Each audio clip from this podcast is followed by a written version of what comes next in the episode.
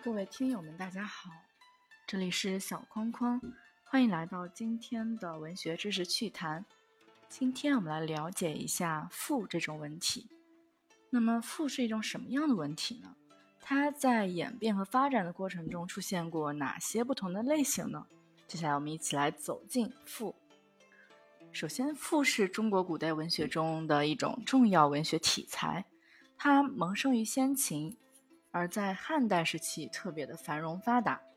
汉代以后，虽然历代都有人创作，但作者远远没有汉代那么集中，成就也没有汉代那样高，因而，在文学史上就有了汉赋的专称。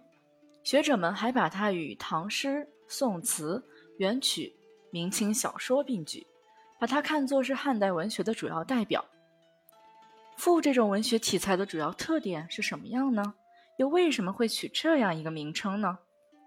先秦时代的文坛，从大方面来说，只有诗歌和散文两类。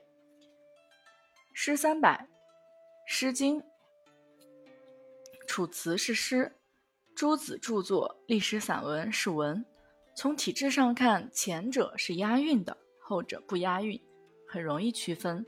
但赋这一文学题材却有些不一样。从篇章结构和语言形式上看，它既有诗的某些因素，但又不同于诗；有文的某些特点，却又不完全等同于文。它的句式大体整齐、押韵，重重视词藻华美，接近于诗，但是呢，又兼杂着散文的虚词句式，并多采用问答体的方式来叙述说理。这这种特点又比较接近于文。因此，我们说赋是介于诗和文之间，韵和散结合的一种半诗半文的特殊文体。赋这一文体的名称是如何而来的呢？从字义上讲，赋有铺陈、铺张的意思，后来借用来指一种铺张描写的文学手法。另外，赋还有口诵、朗读的意思。汉代有言：“不歌而诵。”谓之赋。所谓不歌而诵，是指只适合于诵读而不能歌唱的文体。那古代的诗篇都是歌诗，也就是用来配乐歌唱的。赋作为一种文学题材的名称，正包含了上述两种意思，即在表现手法上铺张叙述，而又不属于歌唱文学。从文学史的角度来说，最早写赋体作品的是战国时期的荀子。也就是荀荀况，那他的作品结构呢是还比较简单，特点并不是非常突出。汉初以后，在荀赋的基础上呢，又接受了楚辞和先秦纵横家散文的某些影响，逐渐形成了一种独具特色的文体，也就是汉赋。所谓的汉赋，体制也不完全相同。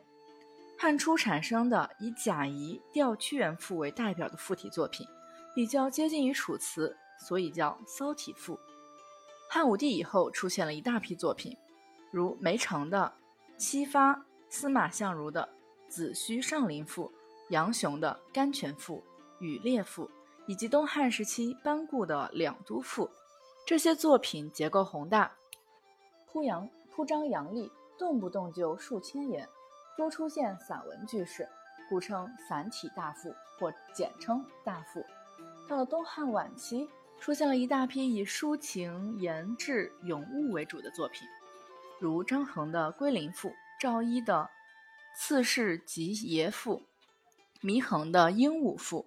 体制已经比较小了，一般统称为抒情小赋。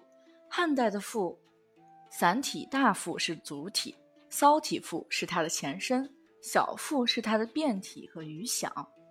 后世所说的汉赋，主要是指汉大赋。魏晋以后呢，赋体又有不断有新的变化。南北朝时期做文章讲究对偶，有所谓的骈文。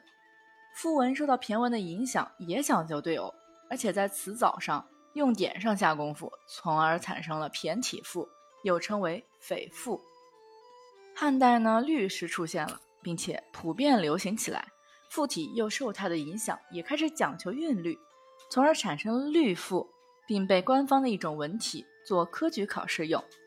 在宋代受到古文运动的影响呢，出现了比较接近古文的文赋。大家所谓所熟悉的欧阳修的《秋声赋》，苏轼的《前赤壁赋》《后赤壁赋》，就都是文赋的代表。那以上呢，就是关于赋的一个简要的讲解。嗯，大家有什么想要交流的，可以在评论区和大家一起交流哟。